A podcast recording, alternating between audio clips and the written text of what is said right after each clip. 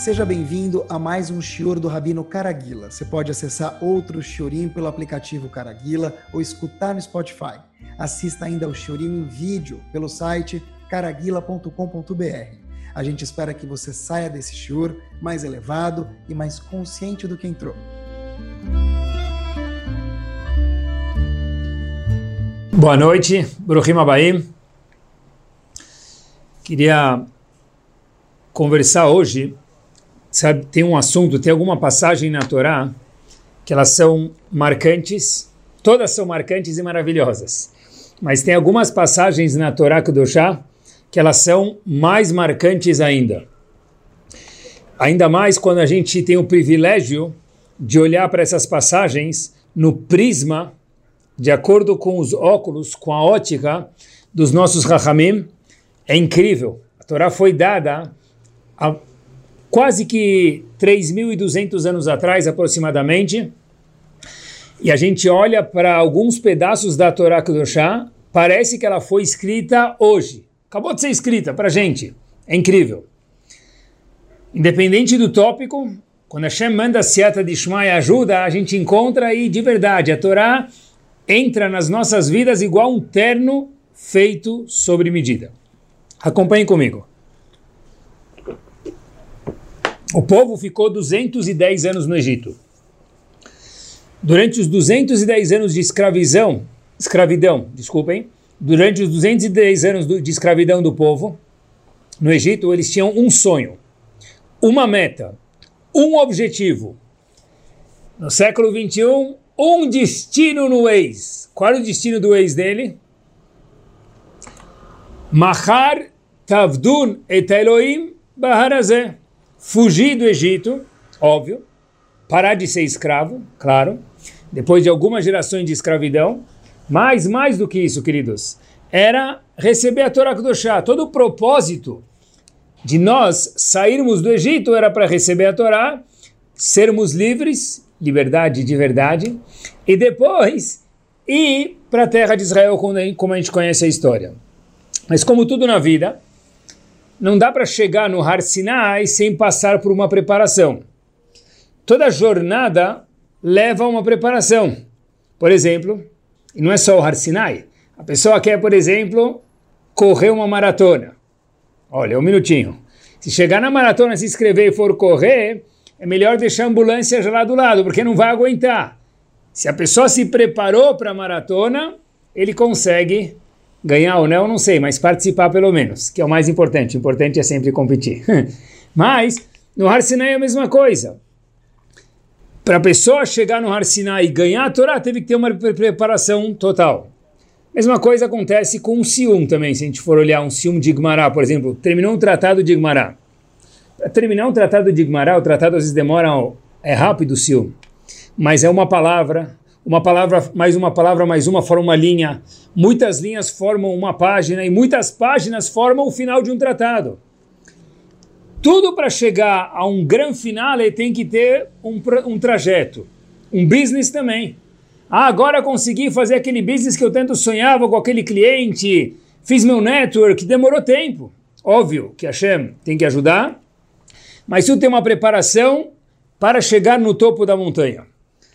Voltando, 210 anos de escravidão. Preparação. Um ano antes do povo sair do Egito, preparando para a maratona de receber a Torá no Har Sinai, no paralelo aqui na comparação, 10 milagres, 10 makot. Um ano quase que ininterrupto de milagres, um atrás do outro. Ilimitados os milagres 4G. Por que não 5G? 4G for God. Tá bom? 4G, vamos chamar assim uma semana de milagres no Yam Suf. Eles passam o Yam Suf, saem. Depois dessa uma semana da saída do Egito, tem de novo Mar Vermelho, um monte de milagres. E lá tiveram mais milagres do que no Egito, nossos sábios contam pra gente. Ah, agora sim. Agora que a gente atravessou o Mar Vermelho, a gente olha para trás e consegue ver os egípcios do outro lado mortos. Agora sim, nós deixamos o Egito para trás. Porque até agora a gente fugiu do Egito, mas a qualquer momento eles podem perseguir a gente. No momento que nós, queridos, vimos os egípcios do outro lado do Mar Vermelho e a gente atravessou sentido a terra de Israel, agora sim eles nunca mais vão pegar a gente de volta. E agora a gente está pronto para sermos um povo novo, um povo livre. Estágio 1, completo. Estágio 2 começa agora, deserto. A gente está livre do Egito, mas a gente está preso em outro tipo de pressão. Qual que é? Deserto. Fome, calor, de manhã, frio de noite, sede. Como que faz? Hashem falou, não se preocupa, de manhã, como todo mundo sabe, mano, cai comida. Sede, poço de Miriam acompanhava o, poço, o povo de uma forma milagrosa. De manhã, calor, não se preocupem, ar-condicionado inverter sem conta de luz. Os ananei kavod, as nuvens celestiais. À noite é muito frio no deserto. Do not worry as nuvens celestiais viravam um aquecedor split. Ótimo. Um milagre atrás do outro. Olha que interessante, muitos gabaim na sinagoga gostariam de ter um anana kavod, que faz ficar frio e calor quando precisa, porque um dos piores trabalhos na sinagoga, piores não, mas mais difíceis, talvez seja a palavra melhor, é o, é o, ar, gabai do ar-condicionado. Nunca dá para satisfazer o pessoal, ou está muito frio, ou está muito calor. Mas lá naquela época, eu não sei como eles faziam, deve ser que não dava para reclamar do ar-condicionado, porque eu fico muito surpreso que a gente vê que o povo reclamou de muita coisa no deserto, mas do ar-condicionado ninguém reclamou. Foi um dos milagres. E a gente chega aqui, pessoal, depois de um monte de milagres dessa maratona, para chegar na corrida mesmo dessa preparação, saída do Egito, um ano de milagres, Yam Suf, deserto, semanas de milagres non-stop, 24-7. E agora eles chegam na frente do Har Sinai, que era o objetivo de tudo receber a Torá. De repente, em poucos momentos, tem o Reta Egel, o pecado do bezerro de ouro, quebra Moshe Rabbeinu as Luchot, as tábuas da lei, e, mas não se preocupe, tem um segundo set de Luchot, não é verdade. Porque o segundo set de Luchot, meus queridos, o Talmud conta pra gente que ele tinha muito menos santidade do que o primeiro. Fato é, acompanhe comigo, que no primeiro set de Luchot, todo mundo que estudava as Luchot não esqueci absolutamente nada. No segundo set de Luchot, dos Dez Mandamentos, já veio esquecimento ao mundo. Tinha muitas coisas que eram diferentes. A gente perdeu muito do primeiro para o segundo. E por que o primeiro set de Luchot foi quebrado? Het Aegel, pecado do bezerro de ouro. Idolatria. A pergunta tem que ser assustadora para a gente, pessoal. Como que é possível que um povo, como a gente mencionou, viu um milagre atrás do outro, faz um ano e meio, quase que inteiro. Egito, saída do Egito, deserto, viram Hashem da forma mais visível possível. Tão rápido, caíram na idolatria. Não é um escorregão, ops, levanta. Idolatria, primeiro dos dez mandamentos, esse é o teu Deus. Segundo, não tem outro Deus. Furaram o segundo mandamento. Sabem que às vezes a pessoa vai viajar de férias, ele vai passear, ficar uma semana, duas, três. Ele manda fotos, conta que está maravilhoso. A pessoa aterriza de volta no país de origem. Um dia depois, dois dias depois, três dias depois, fala: nem me lembro das minhas férias, preciso de férias tudo de novo. Aqui aconteceu a mesma coisa, pior. Ficaram um ano e meio de férias como se fosse com Hashem em poucos momentos chegaram a precisar de férias de novo, foram fazer idolatria, queridos. Moshe Rabbeinu quebrou as luchot, as tábuas da lei, escritas por Hashem. Como dá para entender isso? O que a gente pode aprender disso? Difícil de ler e entender de verdade. A gente conhece a história, mas qual que é a lógica disso? O que isso ensina a gente hoje no século 21? eu acho que sempre o caminho para que a gente possa entender melhor uma pergunta é vivenciar o cenário. Depois que a gente vivencia dentro das nossas limitações do cenário, fica tudo muito mais fácil. Fiquei pensando, olha que interessante. O povo estava no Egito. Eles tinham um problema com o faraó. Com quem eles iam falar no último ano antes de sair do Egito? Com quem eles iam falar? Para quem eles pediam auxílio? para Hashem, tá certo. Mas via quem? via Moshe Rabbeinu. Beleza. Quem mandava as Makot? Quase todas Moshe Rabbeinu, algumas Aharon. Ok? Óbvio que vem de Hashem. Mas com quem nós, Yehudim, falávamos no Egito? Ou Moshe ou Aharon. Nós víamos Moshe e Aaron. O nosso trader, tá bom? Me permitam a comparação, era Moshe Rabbeinu. Hoje em dia tem pessoas que vão para a China. A pessoa for para a China sem o trader dele, não sabe nem se comunicar, não sabe onde ir. O trader é a peça principal. Ele não vai lá para conhecer o trader na China. Ele vai para a China para fazer business, comprar, importar, normalmente. Mas sem o trader nada funciona. Leavdil, nas devidas comparações, o trader era Moshe Rabbeinu e o objetivo da mercadoria era, mais uma vez, nas devidas comparações, a Kadosh Baruch Hu. Sem Moshe Rabbeinu, a gente não se mexia. Man, Moshe Rabbeinu, que foi via ele que chegou. Tudo vinha por Moshe Rabbeinu. Zananim, Moshe Rabbeinu instruía a gente como se comportar as nuvens celestiais. De repente, Moshe Rabbeinu fala para a gente, eu volto em 40 dias. Ok? A gente consegue se virar. A gente fica um pouco preocupado, mas a gente vê que as coisas estão no cruise control. O mar continua caindo, o poço de Miriam continua fluindo, a gente tem água para beber, as nuvens continuam funcionando, ar-condicionado, aquecedor, tudo tranquilo. O Rappi continua entregando iFood, a comida, maravilhoso. Mas o povo olha no relógio e fala: Uau, um minuto. Passaram-se 40 dias e o nosso trader não voltou. No caso, Moshe Rabbeinu. Tá bom, mas ele demorou algumas horas.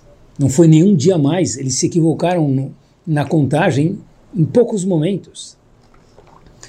Isso fez fazerem o pecado do bezerro de ouro?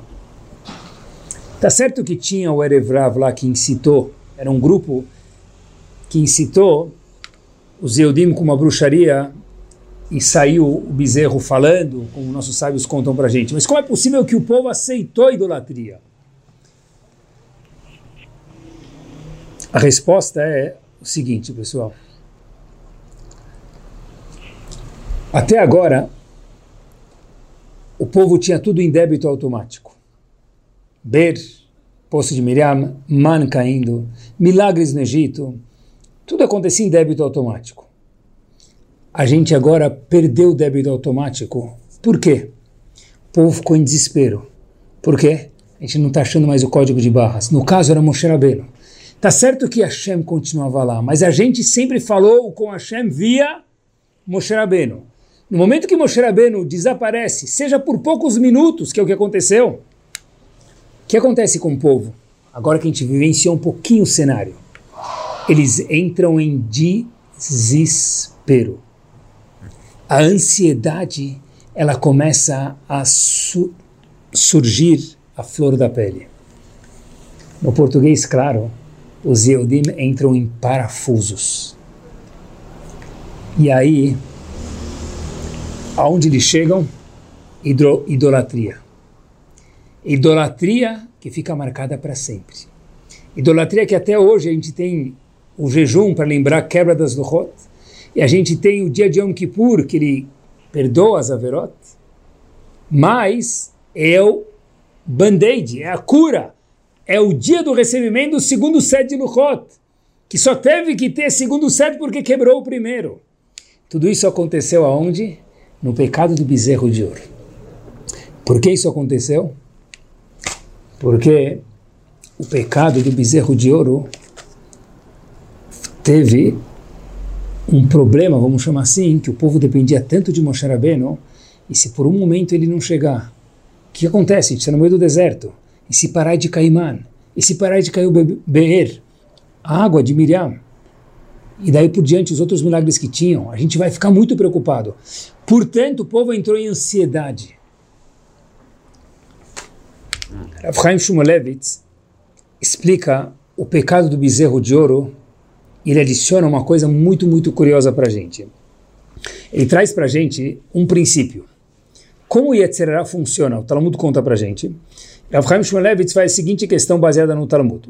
o Talmud conta para gente o seguinte, que o Yetzerará nunca pega uma pessoa que come kasher, por exemplo, e chega para ele e fala, hoje nós vamos comer dois hambúrgueres, alface, queijo molho especial, cebola picles e um pão com gergelim. Ele nunca vai pedir para ele comer um Big Mac, porque ele sabe que está muito longe dele comer um Big Mac. Está longe. Ele talvez pode pedir para ele, come uma coisa mais ou menos kasher, se é que existe algo mais ou menos kasher. Vamos fazer alguma coisinha, um quebra-galho aqui no teu Shabat. Mas não pedir uma coisa muito grotesca de uma vez, porque será que ganha salário no fim do mês. Ele não seria um bom vendedor vendendo Big Mac para alguém que come kasher, por exemplo. Pergunta Rav Chaim Shmulevitz, então, como que é possível aqui o povo que viu Hashem como que Yetzirah incitou eles em um momento de fazer idolatria? É pior do que tentar vender Big Mac para alguém que come kasher. Como que tentaram vender idolatria para o povo? E como que deu certo? Avraham Shmulevis diz, esse princípio de ir devagarzinho para fazer a pessoa pecar, que o Yetzirah tem, ele tem uma exceção, no nosso caso. Toda regra tem uma exceção, e é aqui. Quando a pessoa fica afobada, quando a pessoa fica ansiosa, não existe mais a pergunta de qual é a lógica, porque a lógica só existe para alguém que está funcionando emocionalmente de uma forma tranquila. Ele tem as caídas dele, as vontades dele, mas uma pessoa que fica desesperada, afobada, ansiosa, não existe mais como. A pessoa pode ter subido 200 andares em anos, que é o caso do povo. 210 anos chegaram no pico, no Har Sinai, e cair tudo em poucos momentos. Eles estavam de fato abraçados com Hashem. Em menos de um dia chegaram a fazer idolatria. Quando a pessoa se desespera, ladeira abaixo, sem filataderech. Pessoal, a força da gravidade é 9,8 metros por segundo. Quem lembra da escola? e quando tem ansiedade, quando a pessoa fica desesperada, essa força da gravidade ela fica muito, muito, muito mais forte. Rav Chaim Shmulevitz traz para gente um episódio curioso no Humash e com a ansiedade ele explica para gente de uma forma bárbara. Olha que interessante. Ele traz algumas provas, eu vou compartilhar com vocês uma só. Cain e Hevel. Todo mundo conhece os primeiros dois irmãos, onde Cain matou Hevel, o primeiro assassinato da história da humanidade. Mas por que, que ele matou Hevel? O que, que aconteceu? Olha que interessante. Hashem aceitou a oferenda de Hevel. Hevel trouxe uma oferenda para Kadosh Baruch. E Cain também trouxe. A de Cain foi rejeitada, mais uma vez, e a de Hevel foi aceita. Ele ficou com ciúmes. No momento que ele ficou com ciúmes, Cain foi matar Hevel. Agora um segundo, pessoal. Cain era neto de Hashem. Adam Arishon, Cain, que era o pai de Adam Arishon Hashem, ele era neto de Hashem. Como que um homem desse que nunca viu um assassinato na vida teve a ideia de fazer um assassinato? O que, que causou isso? Tá certo que Caim não teve seu corban aceito, ele ficou com ciúmes. Ok, ele é um ser humano. E Hevel teve seu corban aceito, então Caim foi matar Hevel. Mas como que ele chegou do ter ciúmes a matar alguém? Todos nós já tivemos ciúmes em algum momento. E a gente, Baruch Hashem, não matou ninguém. Diz Yonatan Benuziel o seguinte, um dos tradutores que explica, através de traduzir a Torá, ele explica e traduz ao mesmo tempo, Cain disse para Hevel o seguinte antes de matar ele. Leit, assim traz Rav Chaim Shmulevitz, a gente olha no próprio tradutor, dá para ver isso lá dentro. Leit din velet dayan. Não existe um juiz e não existe julgamento. Não existe. Não tem Olamabá. Não existe Olamabá. Não tem mérito para os tzadikim. Não tem cobrança para os rechaim. No momento que Cain fica desesperado, fica ansioso, não só os ciúmes, ciúmes é um ponto, mas o ciúme gerou que ele ficou desesperado. Quando a pessoa fica desesperada, ele fala o quê? Não existe mais Deus. Assim falou o neto de Hashem. Ele viu Hashem. Não existe mais Deus, não existe mais mérito para os tzadikim, nem castigo para os rechaim. Por conseguinte, agora ficou fácil. Caim levanta, só procura o botão, botão de on e off, ele acha, ele desliga a Hever.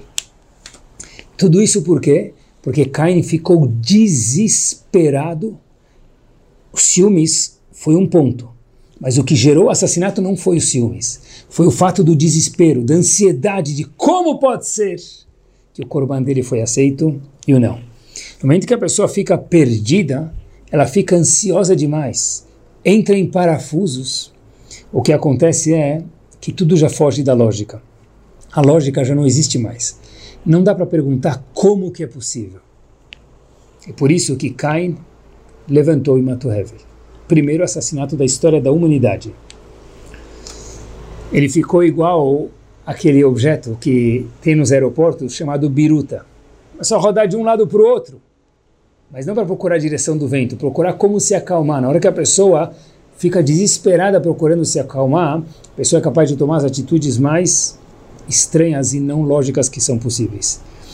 Quanto é importante a pessoa ter algo que a Torá chama de menuchat hanefesh. Menuchat hanefesh, meus queridos, é tranquilidade na vida. Respirar fundo. É, tá difícil. Acontece, pode acontecer. Respira fundo, ter paciência. Olha para o céu, dá uma volta no quarteirão. É válido com nós, nós com Hashem, nós com business, com o nosso estudo. O estudo está muito difícil. Desespera, fecha a Gemara, agora não vou mais estudar. Tá bom, agora não vou estudar. Vou tomar uma Guaraná, daqui cinco minutos eu volto. Quando a pessoa entra em desespero, ele é capaz de perder fortunas que ele adquiriu durante semana, meses e anos. Quando a gente, às vezes, vê alguém que está com muita pressa e ele fala para a secretária, olha, preciso de um documento pronto. E ela pergunta para ele, mas é para quando, chefe? Ele fala, para ontem. Às vezes a gente até pode falar para ontem, mas palavras desse tipo trazem a pessoa a ficar afobada, agitada, desesperada, o que a gente chama no século XXI de estresse. Cada minuto que a pessoa fica ansiosa, fora que isso prejudica fisicamente a pessoa, a gente está vendo espiritualmente também hoje, mas olha que interessante.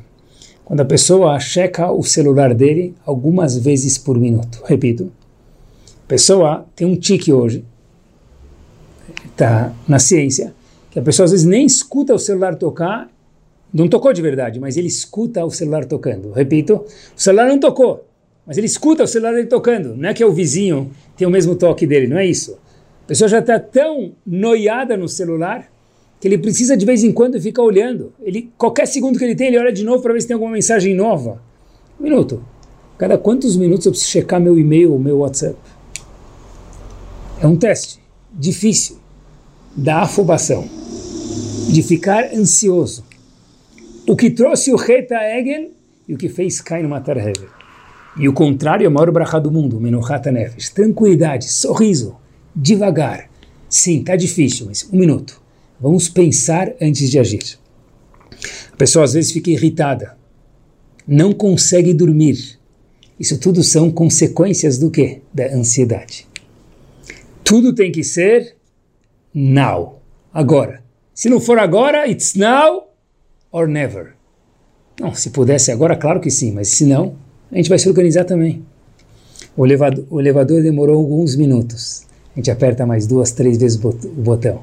A gente sabe que não vai ajudar, mas ansiedade faz isso. Né? O semáforo acabou de abrir. Pá, tranquilo, espera mais um minutinho, 30 segundos. Óbvio que o motorista da frente estava no celular, deixa ele perceber que o, que o semáforo abriu, né? Porque olha que interessante, pessoal. O conceito de ter medo na vida, ficar assustado, que leva à ansiedade, é bom ou é ruim? Óbvio que todas as midot que Hashem criou, elas têm um lado bom e o ruim. Qual que é o bom do medo? O medo faz com que a gente, que depois que ganha consciência, a pessoa olha a janela de um lugar alto, ele coloca uma rede para não cair. Ele não atravessa a rua de olhos fechados, né? Então o medo ele é bom mas o medo às vezes ele é ruim. O medo que gera ansiedade, esse medo é ruim. E a pergunta não é ter medo. Ter medo é normal. A pergunta é como nós agimos perante o medo. Qual que é o remédio do medo que leva a pessoa à ansiedade às vezes? Óbvio que a gente não precisa nem falar, mas é, é o teor de emuná que nós temos, de confiança, de fé em Akadosh Baruch que nós temos.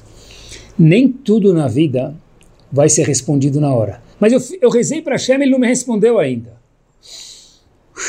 Respira fundo. Ah, mas é que eu mandei o WhatsApp. Assim, o WhatsApp às vezes volta na hora. O e-mail às vezes vai e volta na hora. Mas nem tudo funciona na hora. Eu fiz regime e eu ainda... Demora um pouquinho, calma, sem ansiedade. Aí eu já estou tratando... Sim, ainda não melhorou, calma. Vai melhorar. Um minuto. Eu já comecei na sinagoga, mas eu percebi que eu ainda não evolui. Calma, vai evoluir. Tenha paciência. Para isso, nós precisamos ter emuná no nosso estudo, na nossa capacidade, às vezes no médico, às vezes na pessoa que está ajudando a gente com a alimentação, exemplo que for. Calma, calma.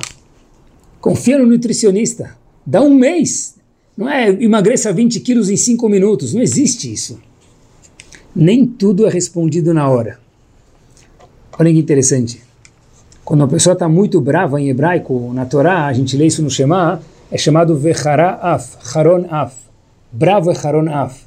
Não é à toa que os desenhos, os eh, desenhos eh, ilustrados, os gibis, quando estou mostrando alguém muito bravo, mostra alguém soltando ar quente pelo nariz. Por quê? Porque a Torá falou, Haron Af, o ar que sai pelo nariz. Qual que é o conserto disso? Respirar. Respirar. É o contrário. Quando a pessoa respira, quando ele precisa, ele vê que está ficando afobado, um minuto. Liga uma música, fala agora não, vai tomar um banho, volta daqui três minutos. Eu queria fazer uma pausa, já que a gente está falando de ansiedade e de emuná, e de ter medo que é bom, mas o que fazer com medo e tomar cuidado com isso, foi isso que gerou Cain Matahever mais uma vez e chegarem a fazer o Reta Egel, é o seguinte. Eu não vi escrito exatamente assim, mas eu acho que isso é verdade e eu queria compartilhar com vocês. O nosso cérebro Parte disso está escrito na ciência e outra parte não, mas eu acho que é verdade. O nosso cérebro tem algumas avenidas e ruas, como que se fosse. Ruas, avenidas, tem um mapa mundi lá dentro. E tem ligações que acontecem entre um neurônio e outro, chamadas na ciência sinopses. São milhares a cada dia, para a gente poder levantar a mão, falar, escutar, entender, sentimentos, tudo funciona por essas sinopses. Pensamentos, ações, tudo cada dia a gente cria algumas avenidas e ruas novas no nosso cérebro. A gente escolhe, meus queridos, o tamanho da rua, a cor da rua, se ela vai ser alegre ou triste, das avenidas que vão ser projetadas no nosso cérebro.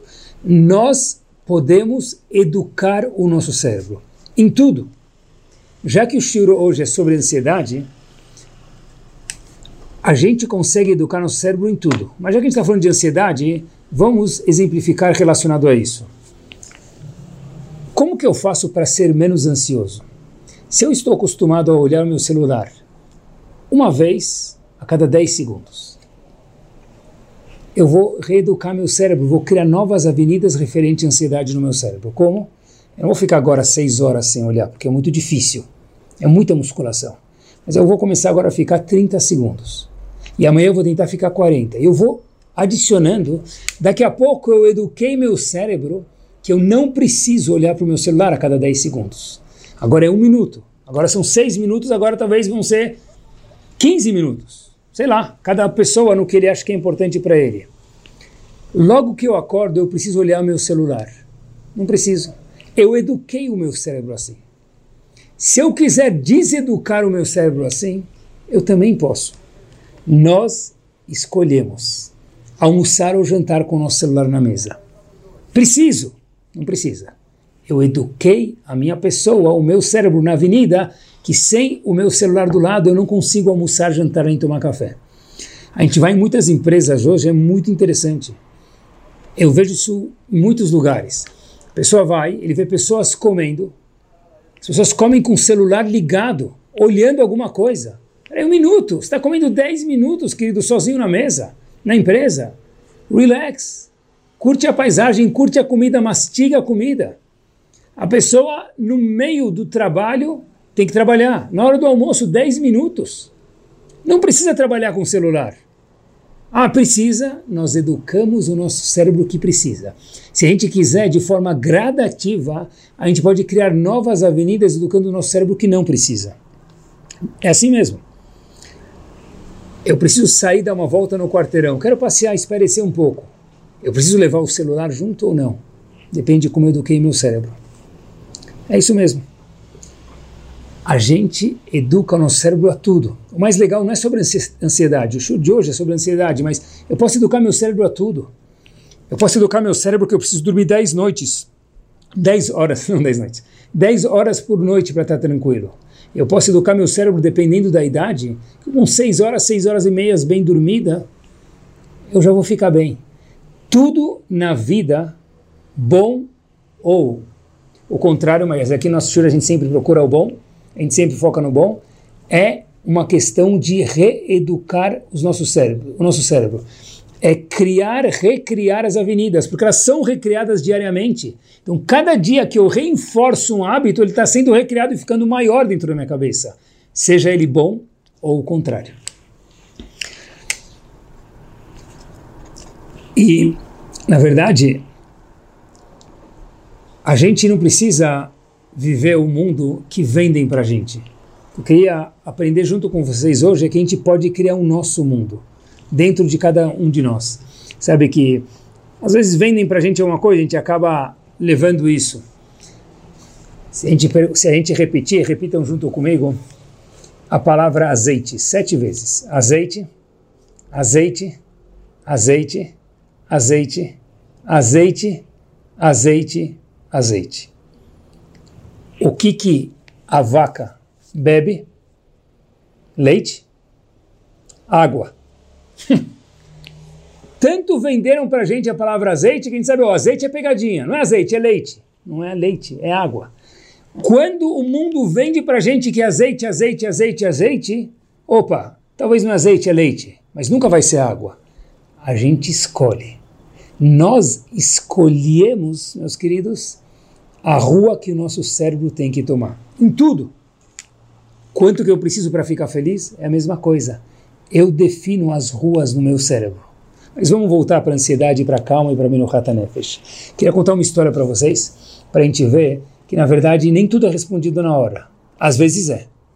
E a gente nem entende tudo na vida. Às vezes entende. Às vezes não na hora. A história se passa num avião da Elal.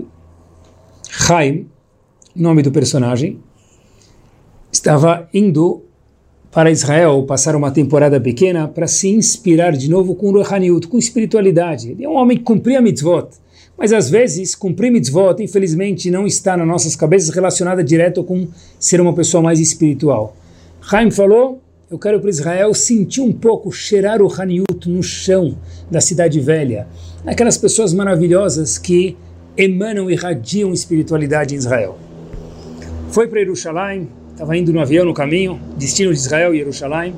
Ele sente um pouco de dor no peito, mas o próprio Haim, ele era um member da Atzalah, era uma das pessoas da Atzalah.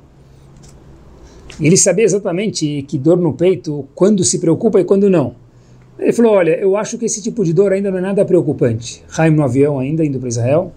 De repente ele olha para a tela do avião, para saber quanto tempo falta para chegar em Israel, qualquer coisa que ele precisasse, ele ia para Israel no médico e ele vê que o avião tem aquela telazinha na frente do, do banco lá, o avião estava mudando o percurso.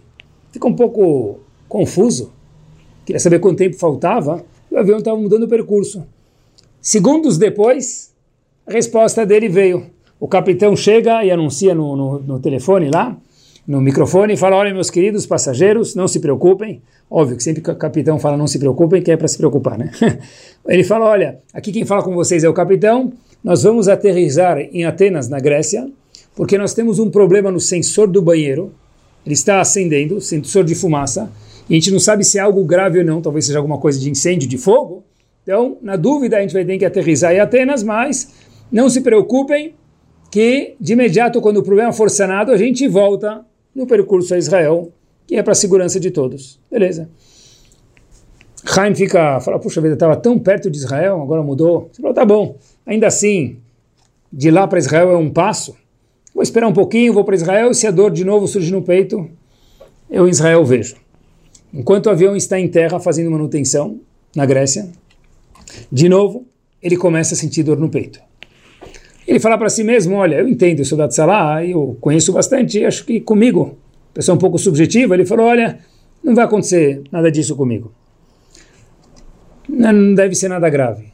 Até que de repente o pessoal do avião fala, olha, a gente vai ter que deslocar todo mundo desse avião, porque a gente não está conseguindo achar o problema, vai ficar uma noite no hotel e depois, na manhã seguinte, se o avião não estiver consertado, a gente volta destino a Israel em outro avião, no máximo. Ele sente mais dor e no caminho ele fala para a moça, ah, eu preciso sentar. A aeromoça entendeu que era algo um pouco mais grave. Tinha um doutor no voo. O doutor falou, olha, vamos fazer um eletrocardiograma. Levaram ele, já em terra, óbvio. Fizeram um eletrocardiograma. De repente, quando ele acorda, ele vê a mão dele com morfina, remédio, ele entendia isso, porque mais uma vez ele é da Tzalá. E pergunta, olha, onde a gente está indo? Ele falou, olha, você vai ter que ficar em Atenas, não vai continuar para Israel. Ele falou, eu preciso falar com minha esposa. Falou, claro. E de repente ele pergunta, tem algum rabino aqui? Falou, sim, pede para ele vir me acompanhar, por favor. Meus queridos, ele adormece. O rabino veio, ficou perto dele um pouquinho, a esposa dele depois chegou, de Israel para Atenas, emergência. Doze semanas depois, ele volta para Israel. Ele teve um problema grave no coração e o médico falou para ele que só depois das 12 semanas que ele estava já bem, voltando para Israel, agora você pode voltar para casa. Mas você tem sorte que o seu avião aterrizou aqui, porque até Israel você não ia chegar em vida. Ele falou, sério? Ele falou, sim. Você é um homem de sorte, disse o médico para ele. Doze semanas depois, ele foi para Israel. Chegando em Israel, uma pergunta ficou na cabeça do Rai. E aquele avião? Quando que o pessoal viajou? Contaram para ele, ele foi Elala, falou no dia seguinte. Ele falou, eu era parte daquele avião e para mim faz diferença, eu preciso de uma informação. O pessoal da Elala falou, claro, qual que é a informação? E qual que era o problema do avião? O que, que o avião tinha mesmo? O pessoal da Elala fala, você não vai acreditar. Ninguém nunca descobriu nenhum problema naquele avião. O sensor acendeu, a gente pensou que era algo grave, não vimos nenhum problema, tiramos todo mundo do avião, dormiram, dia seguinte todo mundo voltou no mesmo avião para Israel. Onde o Haim falou, uau, problema no avião eles não viram. Mas, sorte que o avião teve que aterrizar, porque senão eu não estaria aqui. Às vezes, pessoal, a gente não consegue ver a resposta na hora. Às vezes demora 12 semanas. Às vezes, que seja em bons momentos, demora anos, e às vezes demora uma vida inteira. O que, que o Yehudi não pode ter é afobação. O que, que o Yehudi precisa ter é menuchat hanefesh, tranquilidade. Liga uma música clássica, escuta um shur, fala um terrilim, abre uma gmará. Cada pessoa se tranquiliza de uma forma diferente. Meus queridos, nessa fase final do Shur, eu queria contar para vocês algo curto que me marcou muito. Estava nas férias fazendo ginástica, estava escutando um Shur, e uma vez, Rav Shmuel Kamenetsky foi para o México. Foi dos Estados Unidos, ele era Rosh Shiva de Filadélfia, foi para os Estados Unidos, dos Estados Unidos, desculpa, para o México. E a primeira pergunta que as pessoas que viram ele lá ficaram assustadas para o bem é o seguinte: eles sabiam que o Shmuel Kamenetsky tinha uma idade avançada, mas esperavam ver uma pessoa muito de idade, aparentemente, com aparência. E ficaram assustadas no bom sentido de ver que ele é uma pessoa que estava muito bem cuidada. Então, logo que viram ele, falaram: a gente pode fazer uma pergunta para o senhor? Ele falou: claro. O que, que o senhor faz para se manter tão jovem? Boa pergunta. Talvez a gente esperaria ter algum capítulo de Teilim especial, ou a pulseirinha vermelha, alguma coisa, não sei. E no mikve todos os dias, sem desmerecer nada disso, obviamente. Fora a pulseira vermelha. Então, Shmuel Kamenetsky respondeu o seguinte, como eu me faço para me manter tão jovem? Falou o seguinte, Escutem essa frase, pessoal, tem que ser um lema de vida para cada um de nós. Eu fiquei marcado, escutei isso alguns meses e não sai mais da minha cabeça. Eu nunca na minha vida me preocupei com algo que não está no meu alcance. Repito, disse Rav Shmuel Kamenetsky, como eu faço? O que, que eu fiz para me manter jovem? Disse ele, eu acho que a resposta é a seguinte. Eu nunca na minha vida me preocupei, repito, com algo que está fora do meu alcance. Quando tem alguma coisa para mim fazer, eu faço. Quando está fora do meu alcance, preocupação não é minha de Hashem. Talvez seja isso a razão por não ter rugas na minha cara e estar com essa aparência mais bem cuidada. Uau! Pessoal, Menuchata Nefesh. Uau, que tranquilidade! Imagina, tem um problema, vou correr para resolver.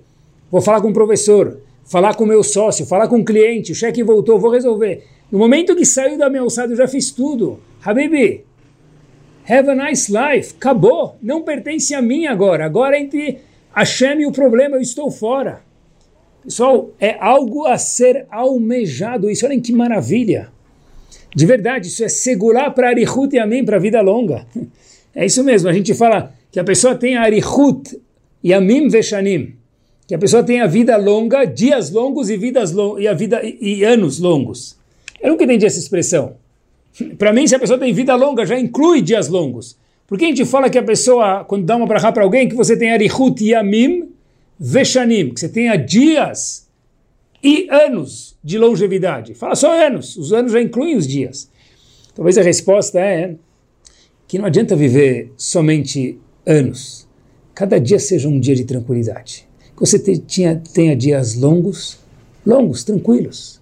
E, por conseguinte, viva bem uma vida de viver bastante com longevidade. Eu nunca me preocupei com nada que acontece comigo.